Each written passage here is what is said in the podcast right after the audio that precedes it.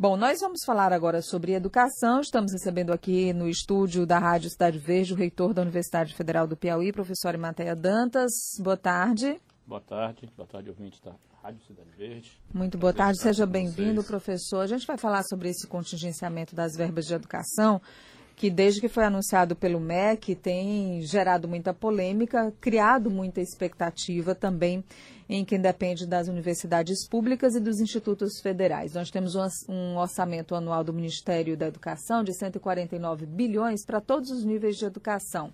E as despesas não obrigatórias somam 24,6 bilhões. Desse total, o MEC anuncia um corte de 3,5%, o que representa cerca de 7,4 bilhões que estão bloqueados. Então, eu queria saber do senhor é, que tipo de repercussão isso já tem para a Universidade Federal do Piauí. Então, é, o nosso orçamento, orçamento de custeio das universidades, é, já está congelado desde 2015. Então, a dificuldade que as universidades vêm enfrentando não é de agora, já vem se acumulando ao longo desses últimos anos. Né? Nós temos o, o orçamento geral da universidade, que é composto por folha de pagamento, né, de ativos e inativos, mais orçamento de capital e ODC, que é outra despesa corrente, que é o que a gente chama de custeio verdadeiro, que é o que faz a universidade funcionar. É a parte que é discricionária, porque salário isso é, intocável, é obrigatório. Né? É, intocável não, pode ser bloqueado. Mexer, né? Isso. Então, dos 100% do orçamento da UFP, 78% é folha de pagamento. Professor, só para esclarecer aqui didaticamente, quais são as despesas que se enquadram aí nessa, nessa é, ODC? ODC. Tá. São as okay. discricionárias. Sim, né? Quais é, são elas? Vou falar então. Mas só fazendo um registro aqui, certo. do orçamento da UFP, 78% se refere a pagamento de pessoal ativo e inativo. Uhum. 2% é, capital e 20% que são as despesas discricionárias. Aliás, algumas despesas não discricionárias estão incluídas nesse 20%.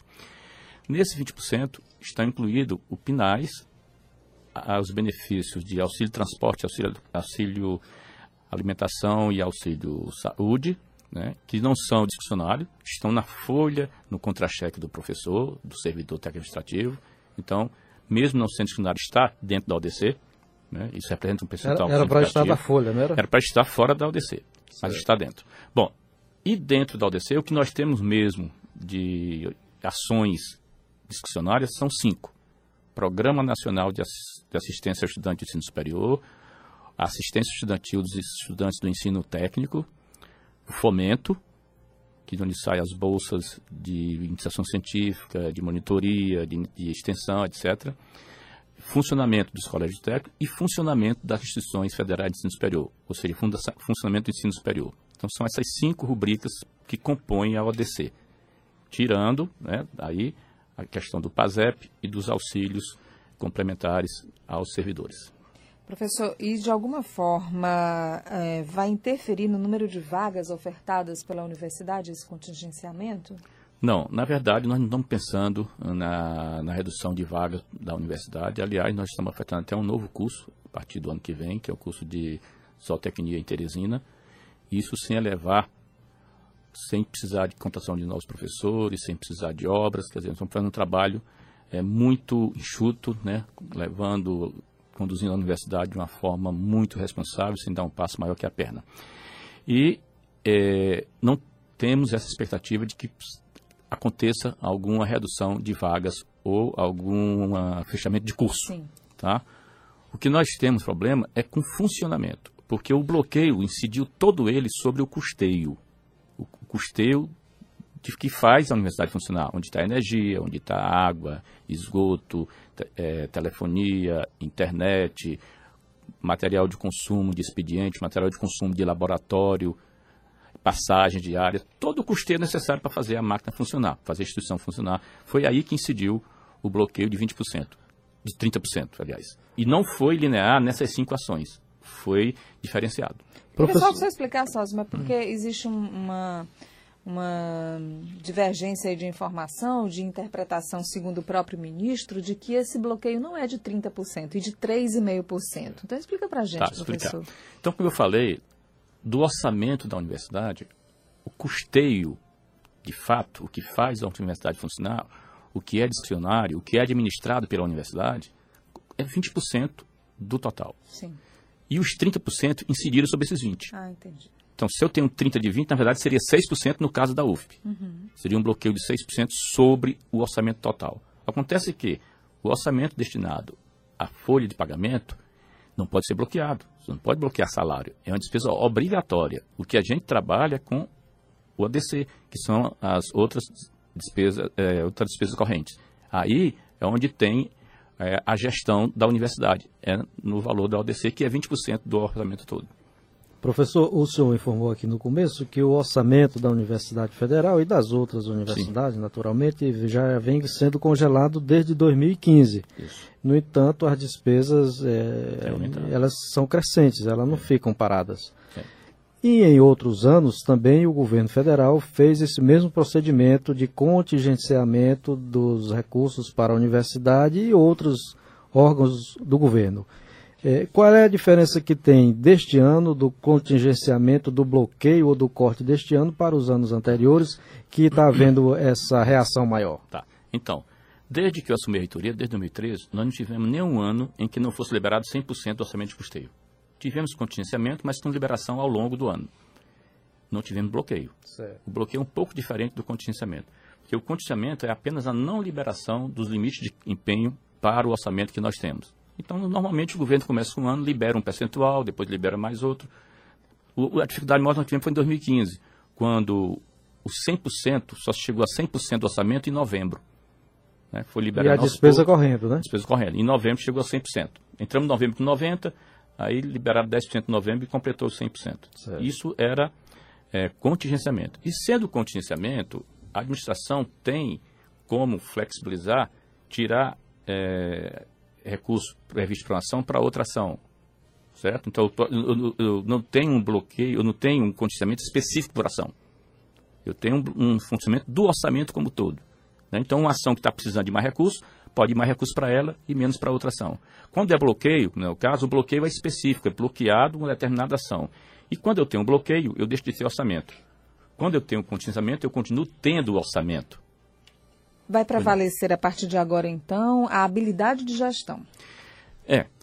Nós temos feito uma gestão. Aí, aí se for desse jeito, vai ter que nem habilidade, não, nada. É, é milagre. Eu quero, é, eu vou falar. Nós temos feito uma gestão muito enxuta, uma gestão, não é autoelogio à administração superior, mas é a gestão da universidade como um todo, que fez com que nós entrássemos em 2019 sem nenhuma dívida, sem nenhuma obra parada e com todas as obras em andamento 100% empenhadas. Né? Isso não é comum para todas as instituições, mas nós entramos dessa forma. A nossa dificuldade é porque o que está previsto para custear o funcionamento da universidade, 30% foi bloqueado. E tem um detalhe, nós estamos em maio. 40% do orçamento já foi empenhado, porque não tínhamos bloqueio, 40%. Falta 60%. Desses 60%, foi contingenciado 30%, ou seja, 50% do que falta para o custeio. Repito, excetuando a folha de pagamento. Né? E a dificuldade se torna maior porque a gente tem já um acúmulo de, de, de contingenciamento, aliás, um acúmulo de redução da capacidade de investimento, da capacidade orçamentária da universidade ao longo dos anos. Porque se congelou o valor do custeio, de fato, relativamente diminuiu, porque tudo aumentou. A energia aumentou, o combustível aumentou, e se a gente continua com o mesmo valor Preço de, passado, de 2015, né? né, então, de fato, é como se estivesse diminuindo. E nós temos despesas novas surgindo que nós não tínhamos antes. Os programas de extensão, os financiamentos para pesquisa, isso tudo foi atingido, professor? É, então, é, os recursos para pesquisa, a maioria deles vem dos órgãos de fomento. Né? Então, o impacto na pesquisa é maior quando nós temos cortes, bloqueio para os órgãos de financiamento, como CNPq, como CAPES, que estão sofrendo também. Né? Então, já tem esse impacto. No nosso caso aqui, como eu falei, nós temos cinco rubricas de custeio, né, do, de, de outras despesas correntes, e dessas cinco rubricas tem uma delas que chama uma ação chamada fomento. Esse fomento onde sai a bolsa para pesquisa, bolsa para extensão, e nessa ação nós tivemos um bloqueio de 30%.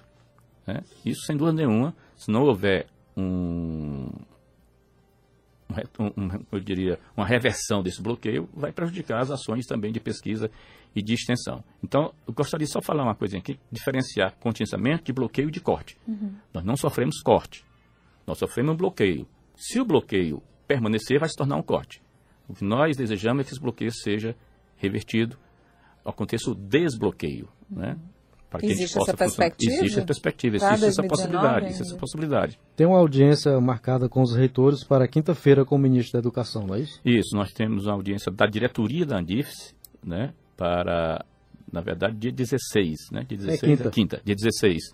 Tem uma audiência marcada com a diretoria da Andifes e o ministro da educação. E já tem alguma sinalização de que isso pode ser revertido? Que trabalho as universidades estão fazendo, por exemplo, em relação tá. às suas bancadas de cada estado? Isso, nós temos feito um trabalho junto às bancadas, inclusive vou, ter, vou receber a bancada piauiense na sexta-feira pela manhã. Na, estou convidando os parlamentares para recebê-los lá na reitoria. Já aconteceu recentemente lá no Congresso o lançamento da Frente Parlamentar Mista pela valorização das universidades federais e depois uma frente pela valorização dos institutos federais. Então já há uma mobilização dos parlamentares no sentido de defender. E eu gostaria de deixar bem claro aqui que eu não estou fazendo as colocações contra ninguém. Eu estou fazendo aqui é, uma explicação, estou dando explicação para a comunidade, comunidade acadêmica e toda a comunidade, de um fato que está acontecendo, que é o bloqueio. Não estou me referindo a pessoas, estou me referindo a um fato. Sim, que atingiu todo o país. Que atingiu, exatamente. É, isso já, já vem sendo dito, inclusive eu falei isso hoje de manhã, professor, que o senhor é um, um, um professor, um reitor, um gestor muito comedido, não é de estar tá batendo de frente com ninguém, arredio a, a polêmicas, é, é entre, não é de estar tá dando entrevista, a não ser quando é procurado. Então, e o que chamou a atenção foi isso, que até o senhor está incomodado com essa situação. Pois é, é porque a comunidade fica cobrando da gente, né? Por exemplo, nós temos demanda de viagens para congresso, de viagens para eventos. Nós cortamos as que viagens. não é turismo, isso, é, é isso é troca de conhecimento, conhecimento de experiência. É importante para complementar a formação do Levar os trabalhos daqui para que conheçam, isso. os outros estados conheçam, é isso aí. E nós não podemos liberar porque não há recurso suficiente para isso. Como está havendo esse bloqueio, né, nós, aliás, já com 100% do orçamento já ficava difícil. Agora o bloqueio foi anunciado agora há duas semanas. É, é. Já, já aconteceu da universidade é, parar de receber recursos que já deveriam ter vindo, então, agora no mês de maio? É, na verdade é o seguinte, como é que funciona? Nós temos um orçamento né, aprovado para a universidade e o governo vai, vai liberando o que a gente chama de limite de empenho. Para eu fazer uma licitação, para eu adquirir um, um bem, para eu é, autorizar a licitação de uma obra, eu preciso ter não apenas, tem que ter orçamento. Tem que estar tá olhando para o dinheiro, né? Tem que ter orçamento. É. Né? E para é, que essa obra seja empenhada, porque quando eu faço a licitação, depois que a licitação é concluída, eu tenho que empenhar, ou seja, tem que reservar o recurso para aquela obra. É como se você tivesse na sua casa caixinha para o que vai ser gasto no supermercado, o que vai ser gasto de, de, combustível, etc. Então, esse dinheiro aqui eu vou reservar para o supermercado. Então, esse dinheiro aqui só vai ser gasto no supermercado. Isso chama, chama de empenho. Então, fiz uma, licitei uma obra, uma, uma empresa ganhou, eu faço um empenho, é igual o valor daquela obra. Então, já não dispõe mais daquele valor que eu reservei. Né? Então, abate do nosso orçamento. Feito empenho, né, a obra vai ser executada e à medida que ela vai sendo executada, vai sendo feitas as medições, a gente informa. E aí que vem o financeiro, o pagamento. A universidade não tem dinheiro em mão. Nós temos orçamento Entendi. e autorização para usar o orçamento. O pagamento vem depois uhum. de executada a obra ou de recebido o equipamento, no caso do equipamento, e o governo libera o que a gente chama de financeiro, que é o recurso que vem. Então nós precisamos ter orçamento, precisamos ter limite de empenho para empenhar. E depois é preciso que o governo libere o financeiro para que haja o pagamento daquele que foi executado. É outra dificuldade que nós estamos tendo, porque nós executamos o que temos de limite autorizado e não está vindo 100% do que é executado a cada mês. Então vem 40%, depois vem mais 30% e tal. E a gente começa a atrasar os pagamentos aos credores. Né? E, então, sem eu, ter, sem eu ter limite de empenho, eu não posso nem começar empenhar o processo, nada. Né, é. professor? E o que nós temos de limite de empenho liberado até agora são 40%. Do orçamento do ano, 40% liberado. E como eu falei, o governo, à medida que vai passando o tempo, vai liberando. Tá certo, então limites. vamos aguardar para ver o que vai acontecer nos próximos meses. Eu queria fazer só uma pergunta final aqui ao, ao professor Arimatea, reitor da Universidade Federal do Piauí, que é a seguinte, professor. É, já há alguns anos, a universidade ela se colocou como madrinha do Salip, o Salão do Livro do Piauí. Isso. E onde é que ele entra aí nessa história aí? Como é que vai ser então, possível ser realizado? É, na verdade, a participação da UFP como co-realizadora do Salip é a, é a sessão do seu espaço e a cobertura pelas redes sociais da UFP.